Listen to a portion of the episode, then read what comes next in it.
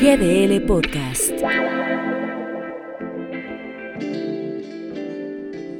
El presidente Andrés Manuel López Obrador de nueva cuenta hace un llamado a participar en la próxima consulta pública en la que se decidirá, entre comillas, si se juzga o no a los expresidentes de México.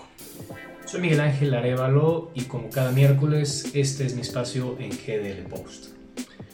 Dice el presidente López Obrador prácticamente ayer, martes 22 de junio, menciona que él no va a votar, pero que tampoco quiere pasar la historia como el presidente tapadera de los expresidentes de nuestro país.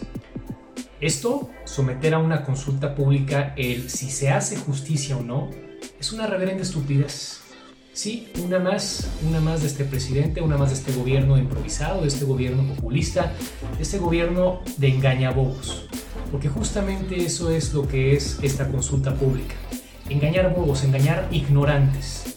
Poner a disposición del pueblo que decida o no si se juzga o no los hechos delictivos que se le pueden imputar a una persona.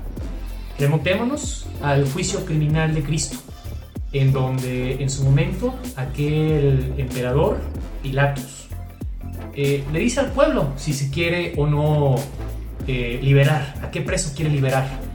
Y bueno, ya conocemos cuál es la historia.